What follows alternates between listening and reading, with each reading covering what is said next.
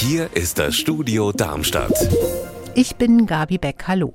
Der Bau des Müllheizkraftwerks in Wiesbaden verzögert sich. Dafür sollen die Entsorgungsunternehmen Knettenbrech und Gudolik eine Vertragsstrafe zahlen.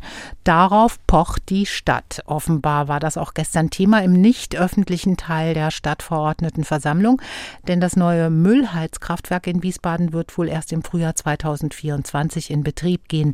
Birgitta Söhling, worum geht's genau? Das wird mit großer Verzögerung fertig. Um 30 Monate geht's mittlerweile. Und für diesen Fall sieht der Vertrag eine Strafe vor.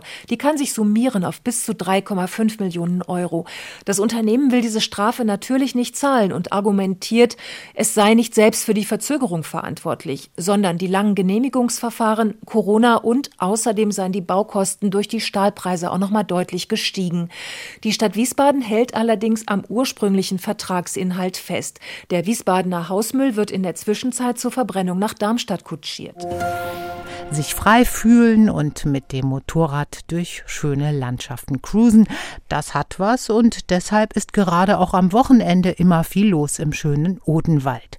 Viele allerdings rasen durch die beschaulichen Odenwalddörfer und sie machen viel Lärm. Jetzt wollen sich die Odenwälder wehren und zwar genau in Mossautal. Stefanie Hofmann. Die Gemeinde Mossautal geht heute einen neuen Weg. Sie übergibt Landtags- und Bundestagsabgeordneten des Odenwaldkreises eine Petition. In dieser fordern die Unterzeichnerinnen und Unterzeichner unter anderem Kennzeichen an der Vorderseite von Motorrädern, um sie blitzen zu können. Dazu verlässliche und gerichtsfeste Lautstärkemessverfahren und Blitzer, die bei unnötigem Lärm auslösen. Das Ganze ist nötig, weil Plakatkampagnen und Aufrufe für Ruhe nichts gebracht haben und den Menschen in Mossautal reicht es einfach einfach.